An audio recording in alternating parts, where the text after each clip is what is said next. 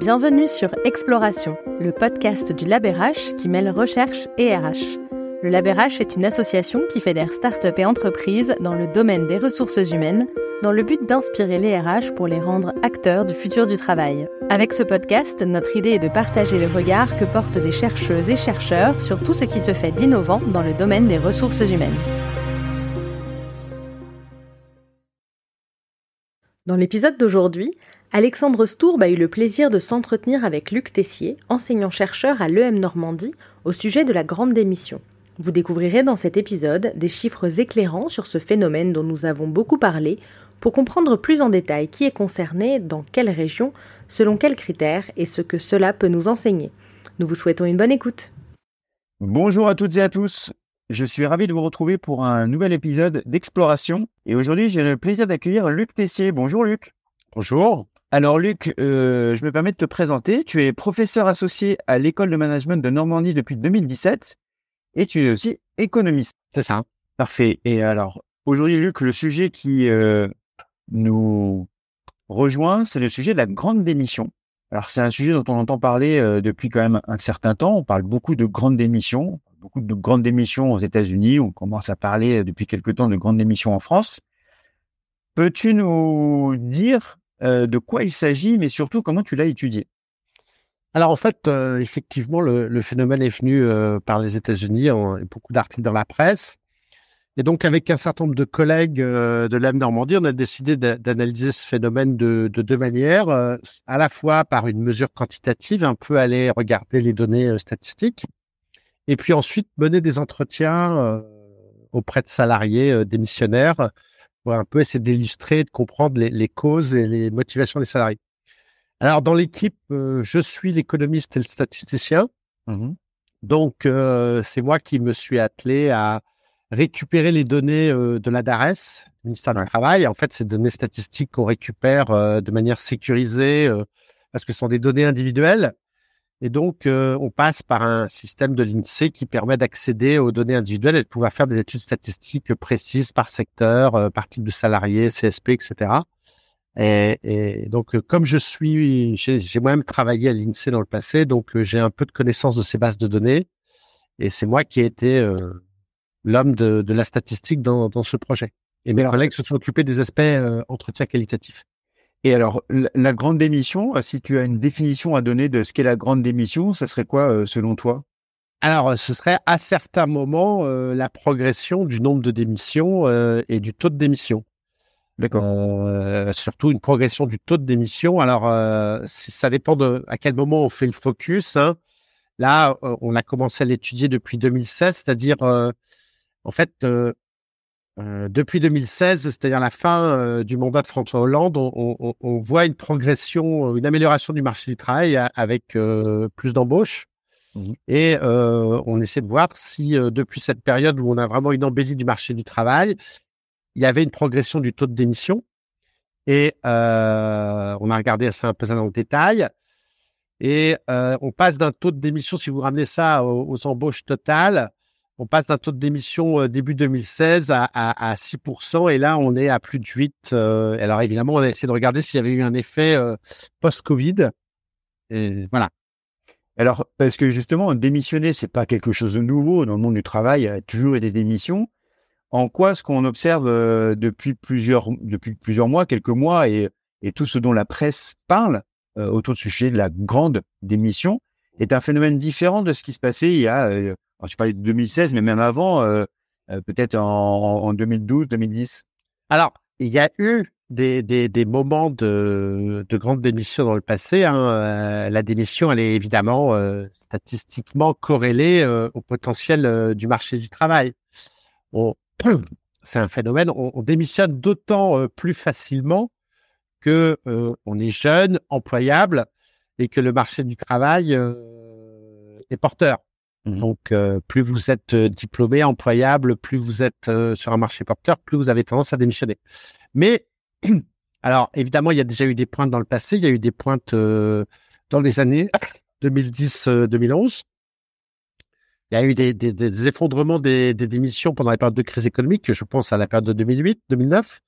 Et puis la période du, du, Covid, même le confinement, il y a eu très peu de démissions. Et on a un redémarrage des démissions à partir de, même antérieur au Covid, c'est-à-dire qu'on a, on a un redémarrage des, démissions dès 2016 avec une progression, quand on regarde en indice, euh, des progressions euh, assez fortes, puisque si on prend le total d'émissions plus euh, rupture conventionnelle, on est multiplié par 1,6 depuis 2016. Et phénomène aussi intéressant, c'est, je parle de démission et de rupture de CDI évidemment, mmh et ce qu'on observe aussi en évolution très forte depuis cette période 2016, c'est une une progression des fins de période d'essai de CDI qui ont été multipliées par deux et demi. C'est-à-dire un peu comme si euh, ça devenait de plus en plus difficile de faire un appariement entre euh, salariés et entreprises. Donc il y, a, un phénomène statistique qui est là depuis 2016. Il a, il, a de l'ampleur. On a connu des phénomènes d'ampleur équivalents dans le passé, mais il, est, il est marqué statistiquement, il, est clair quand on regarde les données finement.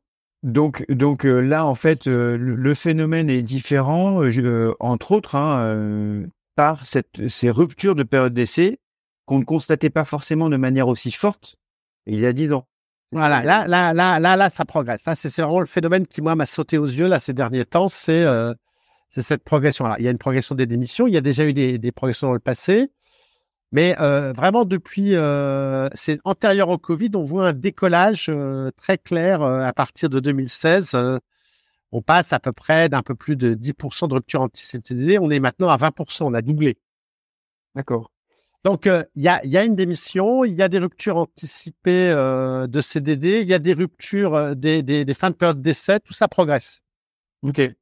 Et euh, c'est marqué par le, la fin du mandat de Hollande. Est-ce qu'il y a des corrélations avec euh, les, les, engagements politiques des, euh, des, présidents par rapport peut-être à l'entrepreneuriat qui favorise cette, ces vagues? Non, là on parle de on parle de salariat, on parle de salariat, donc on parle vraiment de gens qui sont embauchés.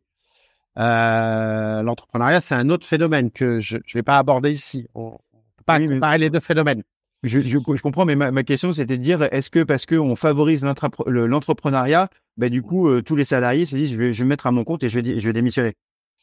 Non, non, non, le, je pense pas qu'on puisse. Euh, c'est plutôt des gens euh, qui changent d'emploi. Ok. et le, salariat est quand même le phénomène qui reste massif et donc on, on, a des progressions de, de, de d'auto-entrepreneurs, hein, mais ils, ils, ont été mis, ils ont progressé depuis le mandat de, de Nicolas Sarkozy. Au moment de la création, ça a tellement été explosif, euh, la création d'auto-entrepreneurs, que l'INSEE a cessé de publier les créations d'entreprises mmh euh, sans les retraiter parce que vous aviez une rupture statistique. D'accord. Donc c'est pour ça justement. Euh, c'est pas le même phénomène. on n'a pas forcément affaire à, à, des logiques économiques équivalentes. Là, vraiment, je parle de d'emploi. De, donc c'est pour ça, c'est ce dont on entend parler aussi dans, dans la presse. C'est pas la grande démission, c'est la grande rotation. C'est-à-dire, en effet, il y a des vagues de démission, mais pour des gens qui reprennent d'autres postes en, salarié dans d'autres entreprises. Alors, c'est très très difficile. Bon, c'est ce que dit l'INSEE. sur les données que je dispose finement, c'est compliqué parce que de, de, le déterminer parce que l'INSEE m'empêche de constituer des panels en anonymisant euh, les individus, donc je ne peux pas suivre euh, d'une période à l'autre ce que sont devenus les individus. Mmh Pour des raisons de, de, de, sécurité, de protection euh, de la vie privée, je ne peux pas suivre les parcours des individus par des panels. D'accord. Ouais, donc on peut pas faire le lien. On peut pas faire le lien, mais euh, la reprise du marché du travail, euh, je ne dis pas que c'est lié à des politiques particulières, je dis qu'elle est concomitante euh, avec la fin 2016. C'est tout ce que je peux vous dire. D'accord, ok, très clair.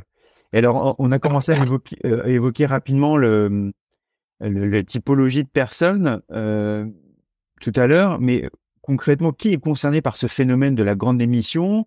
Est-ce que toutes les régions en France sont aussi concernées par ce phénomène de grande émission? Et est-ce qu'on peut dire qu'il y a des différences entre les secteurs et les catégories d'emploi?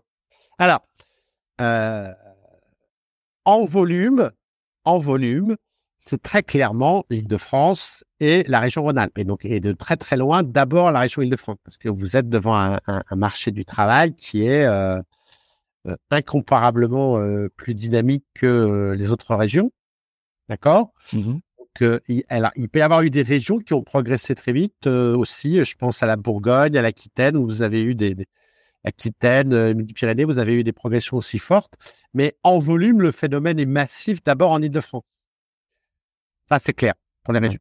Et euh, il y, a, y, a, un mouvement de démission euh, en Ile-de-France euh, et c'est d'autant plus vrai que c'est lié aussi, quand on parle de région, on parle aussi de, de, composition sectorielle et de composition professionnelle parce que l'Île-de-France et la région Rhône-Alpes sont deux régions qui se caractérisent par un emploi des cadres plus important que les autres régions.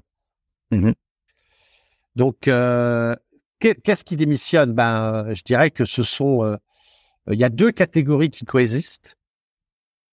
Euh, il y a des, des, une catégorie euh, cadre euh, dans le secteur des services.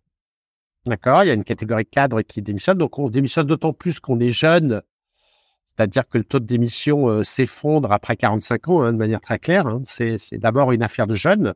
Mmh Et euh, pour les cadres, euh, dans des secteurs où vous êtes facilement employable. D'accord? Et puis, vous avez une deuxième catégorie de démissionnaires. C'est une catégorie d'employés dans les services. Et là, vous avez l'hôtellerie, restauration, vous avez le commerce, etc. Vous avez une troisième catégorie dans les professions intermédiaires dans la santé et dans l'enseignement on a vu des démissions. Et vous avez une dernière catégorie qui sont les ouvriers dans le BTP.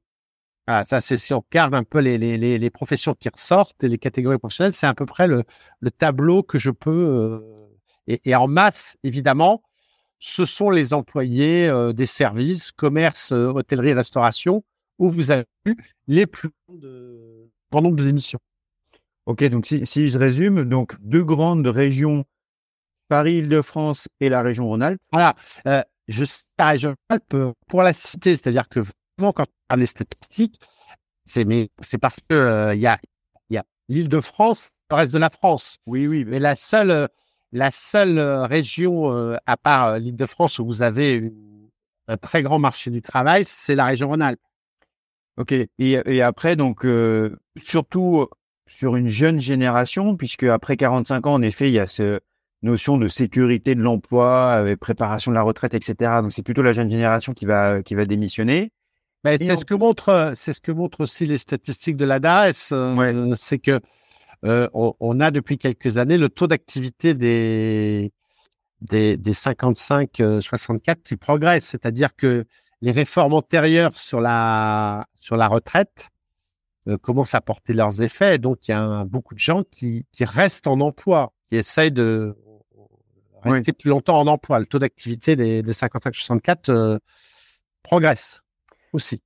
Et euh, du coup, des fonctions de carte qui démissionnent, mais après des fonctions employées. Et là, je, je, constate dans ce qui a été dit, plutôt sur des secteurs euh, dits en tension ou en tout cas sur des environnements de travail euh, compliqués, hôtellerie, restauration, BTP, santé.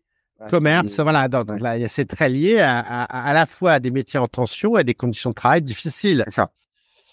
si vous avez des conditions de travail très difficiles, des salaires qui sont pas très élevés, et que le marché du travail euh, repart, euh, bah, vous allez avoir euh, une explosion des démissions parce que évidemment c'est pas un hasard que le BTP soit soit concerné. C'est pas un hasard que les cafés, hôtels, restaurants soient concernés parce que c'est quand même des métiers avec des conditions professionnelles qui sont plus difficiles qu'ailleurs. Tout à fait. Et alors, euh, Paris-Île-de-France, on comprend bien évidemment, et ça c'est le, problème de la France d'avoir cette centralisation, donc on comprend qu'il y a extrêmement, enfin beaucoup de travailleurs euh, sur cette zone géographique, donc forcément de facto euh, des démissions. Si on fait le focus sur la région Rhône-Alpes, qui est la, région hors Paris-Île-de-France la plus représentée dans cette vague de grandes démissions. De démission, de démission, oui. De démission, ouais. C'est parce qu'elle a elle aussi un, un tissu économique euh, très très riche oui, oui, oui. C'est, si vous voulez, euh, quand on regarde les économies, euh, je vais peut-être parler un peu à l'emporte-pièce, mais quand on regarde les économies locales, euh, la région Rhône-Alpes est vraiment la, la, la, région de France hors Île-de-France qui a un tissu économique extrêmement diversifié, dynamique, mmh avec des, des, groupes qui ont leur siège en Rhône-Alpes, etc. Donc, c'est une région qui, qui, qui joue dans la cour des grands européens. D'accord. Très bien. Et alors, vous, avec les autres professeurs, chercheurs, hein, vous menez également des entretiens qualitatifs, parce que là, on comprend, vous êtes économiste, statisticien, donc très tourné autour de la, donnée, avec ouais. mais il y a des entretiens qualitatifs qui ont été menés pour comprendre ce phénomène. Qu'est-ce que vous retenez des, échanges que vous avez pu avoir là, dans bah, le travail? il y a, il y a, il y a eu un effet Covid, évidemment, confinement, qui a été, je pense, à certains moments un déclencheur. Et euh, on a évidemment toute une série de récriminations sur euh, l'organisation, sur la pression au travail, sur euh, la non prise, la, la, la qualité de euh, la qualité du travail, des, des, logiques managériales qui sont assez mises sous pression des gens et donc des gens qui se rendent compte que sont après en train de se perdre dans leur emploi.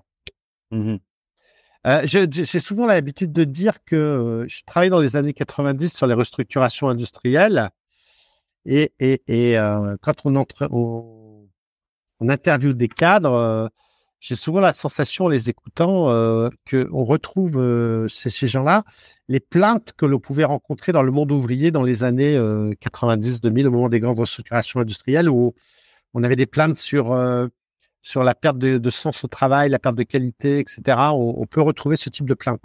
Ah, d'accord. C'est tout le problème du qualitatif, c'est-à-dire que vous allez sentir une tendance, vous allez euh, avoir des illustrations, mais euh, euh, c'est bien la donnée statistique qui, qui, m'apporte en premier, dans, mon cas. Oui, je comprends.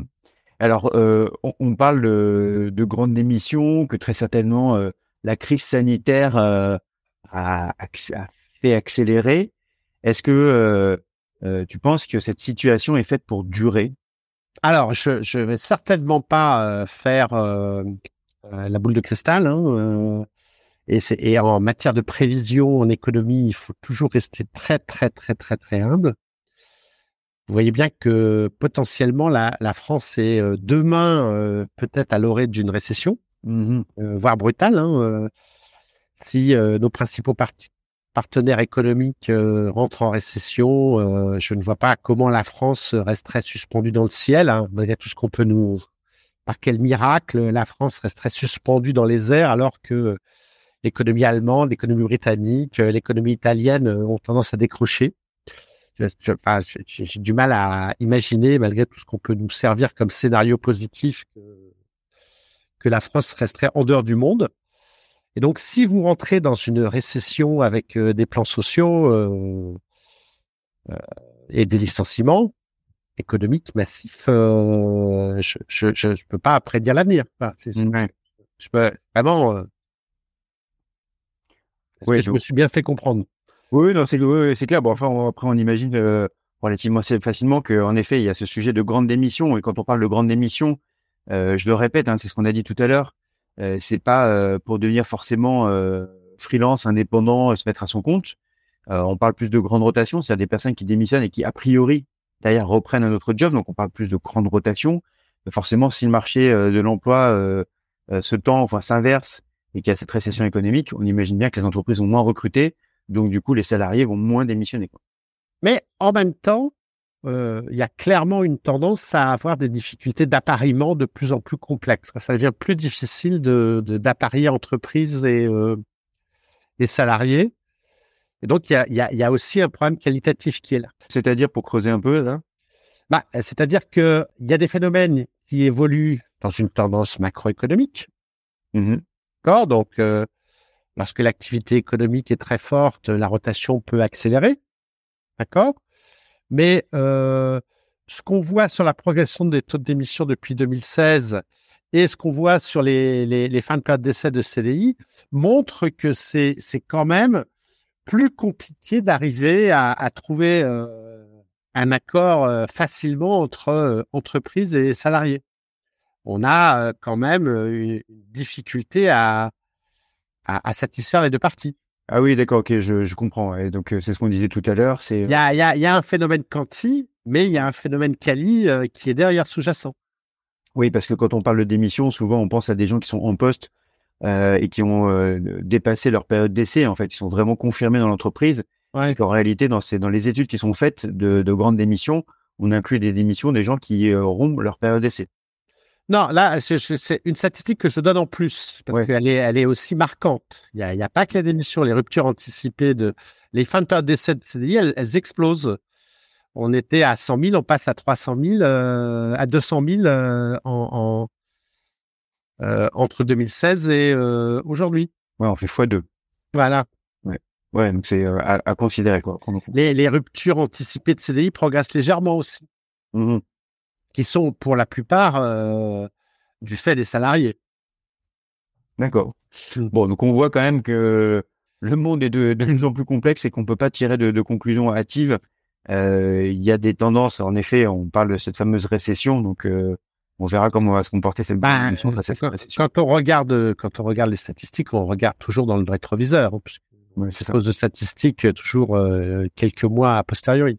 Très bien, merci beaucoup Luc pour pour ce témoignage et ce, ce regard éclairé, éclairant euh, avec une dimension statistique sur le sujet de la grande émission. Merci Luc. Merci, bonne journée.